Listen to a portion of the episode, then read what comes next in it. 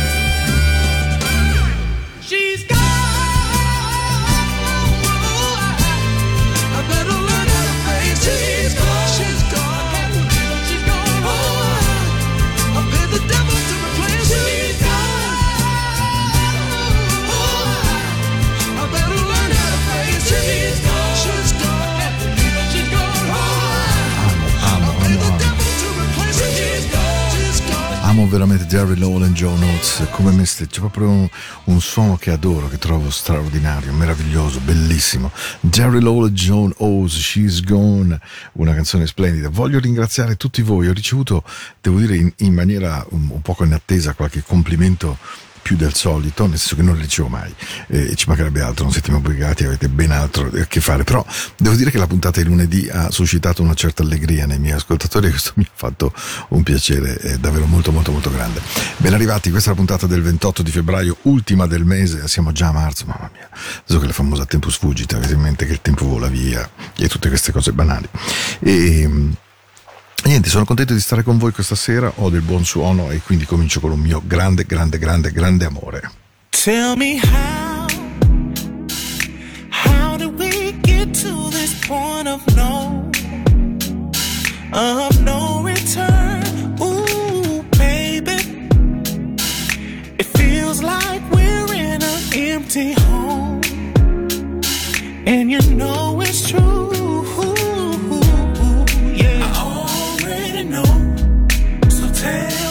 truth. Cause I can see it in your eyes. I do, yeah. I've been holding on to the one that I knew. I think it's time we talk about the, the truth, yeah. Truth, truth. Oh, I'm trying to find the truth. Just tell baby. I promise I can take it. In the morning when I awake, I watch you while you sleep. Wondering what went wrong. Can we fix it before we leave?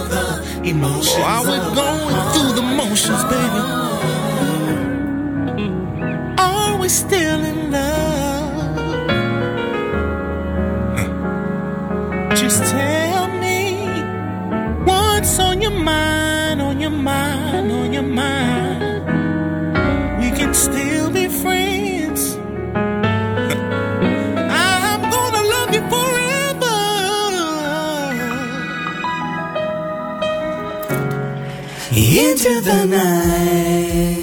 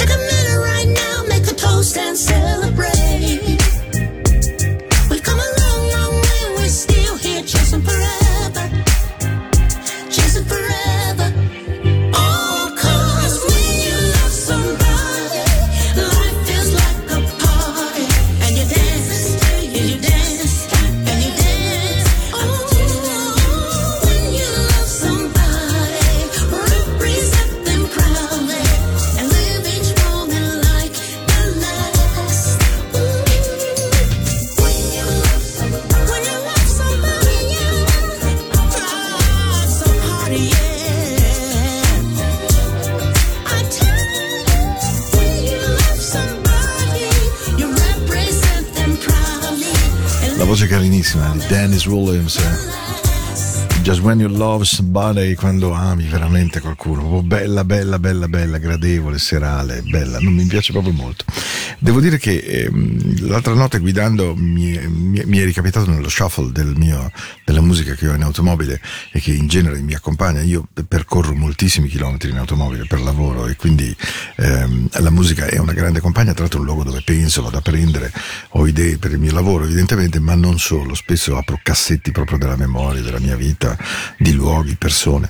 Ehm, sono di quelli che non ama prendere le fotografie, cerco di allenare il mio corpo a fare le fotografie dentro di me e a stamparle per sempre vivide. E una delle più belle della mia vita è indubitabilmente legata a quella che io considero credo veramente una delle canzoni della mia vita. Non ne ho molte, ne ho tantissime che amo. Ma se dovessi proprio, prima del grande giudizio, dire Paolo un titolo, credo che questa sarebbe tra le prime due o tre che mi verrebbe in mente. Caught Up in the Raptures of Love. Non c'è più grande bellezza di come Anita Baker interpreta questa canzone.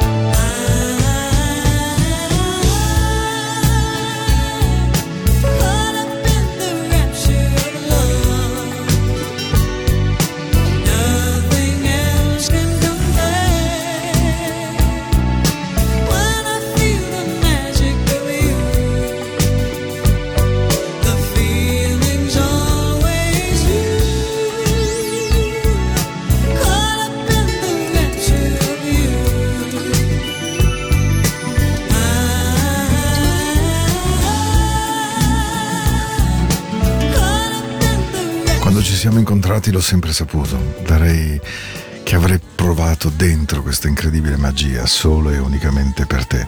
Sì, l'avevo capito immediatamente, nella mia mente costantemente, tra le mie braccia e dove tu ora dovresti essere. Ti amo, davvero qui, vicino a me in ogni momento. Hai lasciato finalmente che il mio amore potesse eh, volare libero.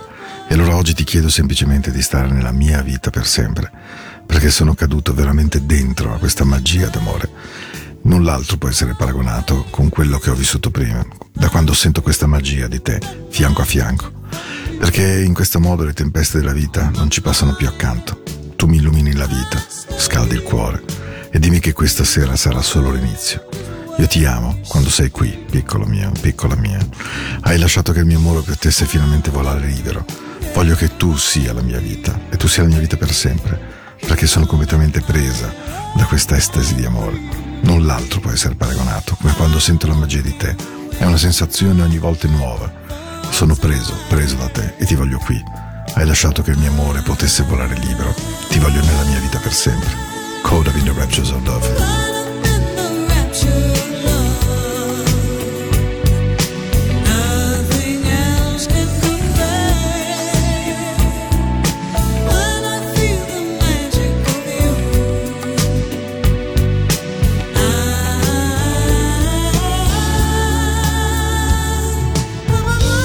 Una meraviglia, una meraviglia, una meraviglia. Speriamo che sia vero. Si dice che Nate Baker stia tornando in studio di registrazione, che abbia deciso, che abbia voglia di fare qualcosa, di ritornare dal vivo. Lì ho avuto l'onore, il piacere, l'emozione di sentirla dal vivo a eh, Montreux e prima, precedentemente, molti anni fa negli States.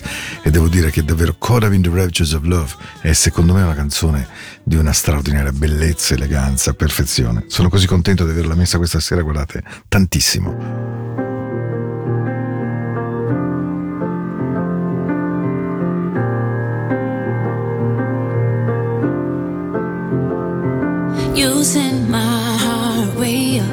And you let me in your space.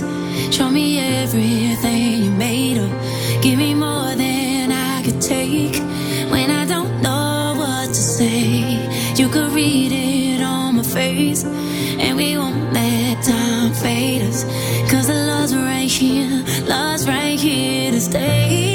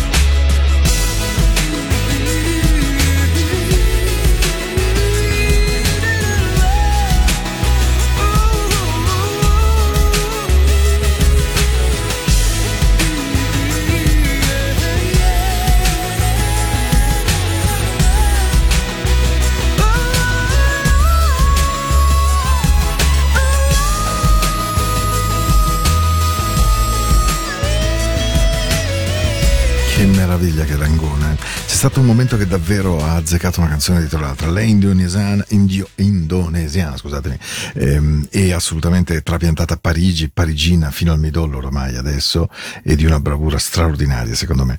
Ehm, fa di tutto, ha fatto talent, ha fatto eh, X Factor francese, fa l'attrice, scrive, è una femminista molto accesa, femminista nel senso poi più bello del termine, non quello troppo barricadero, quello di combattimento vero. Eh, in, con libri, con partecipazioni televisive. Un personaggio veramente poliforme, poliedrico e che ha avuto un momento magico. La Neige Sahara o The Snow on Sahara ha venduto qualche milione di copie in giro per tutto il mondo, è stata nelle hit di 33 nazioni, quindi fu veramente un successo eh, straordinario. Bello, sono contento di averlo ritrovato in questa notte insieme a voi. Avevo proprio voglia di prendere canzoni che un po' che non metto, capito? Ear Klug, grande chitarrista, grande amico di George Benson, i due grandi chitarristi jazzy che abbiamo in giro con eh, Smoke One. Insieme a Anthony David, splendido, da Red Roy Chronicles. Questa è Into the Night, la musica della notte di Radio Ticino. Certo, non come lunedì. Smoke one with your foe, drink one with your boy. I know it's been a little while since we had a little fun. Smoke one with your foe, drink one with your boy. It's been a little while since we had a little fun. Fancy running into you again at this place, at this time. Uh, all the memories are rushing back again. My old friend, how you been doing? Somebody told me that you live down here. Somebody told me you bought a crib down here. Maybe I could check it out. I could swing by the house. And maybe I could talk you into doing something bad. Oh, while. It's been a little while.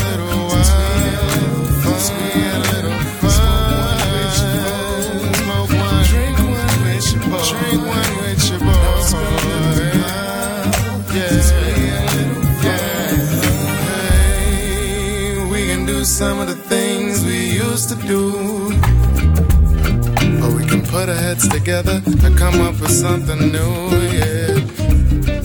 Uh, all I wanna do tonight is get next to you.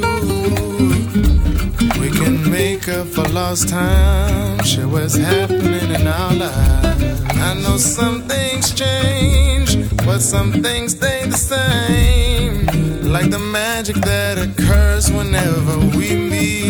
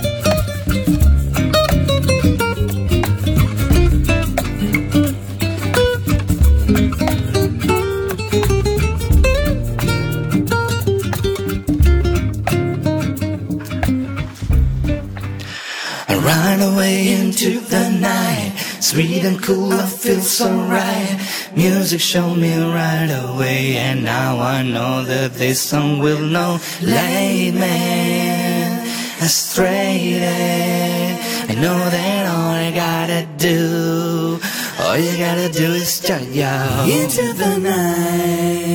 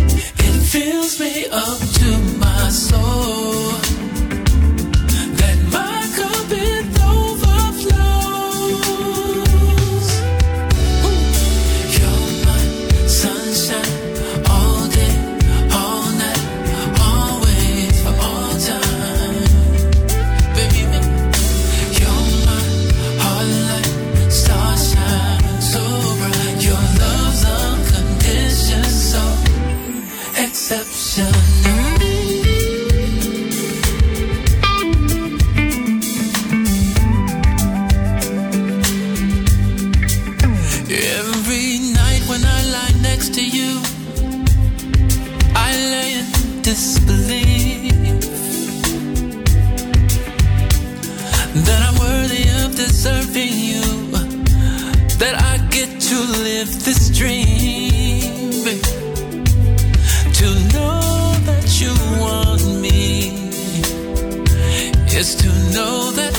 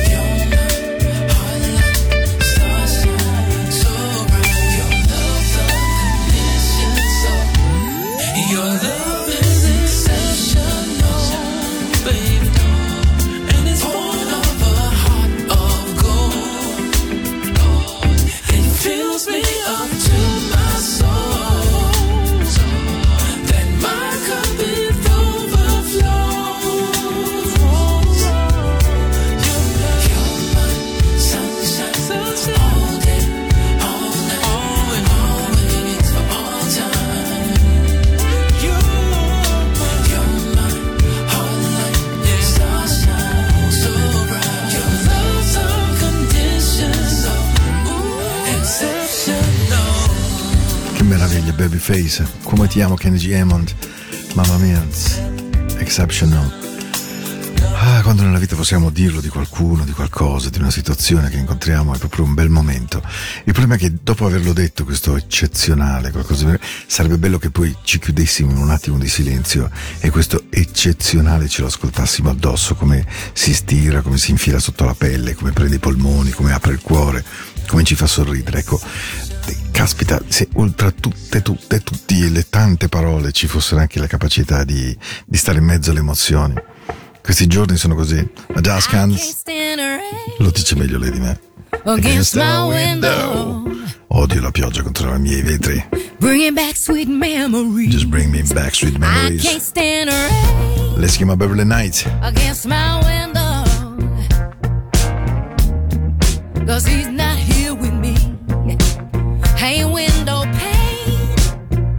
Well, do you